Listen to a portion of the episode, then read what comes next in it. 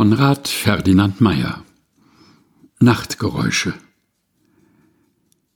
Melde mir die Nachtgeräusche, Muse, die ans Ohr des Schlummerlosen fluten.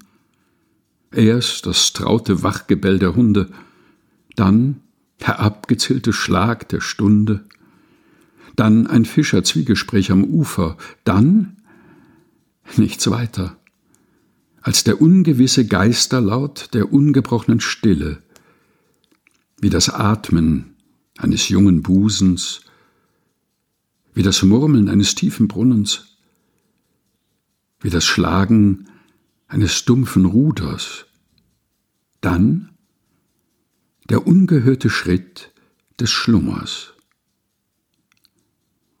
Konrad Ferdinand Meyer.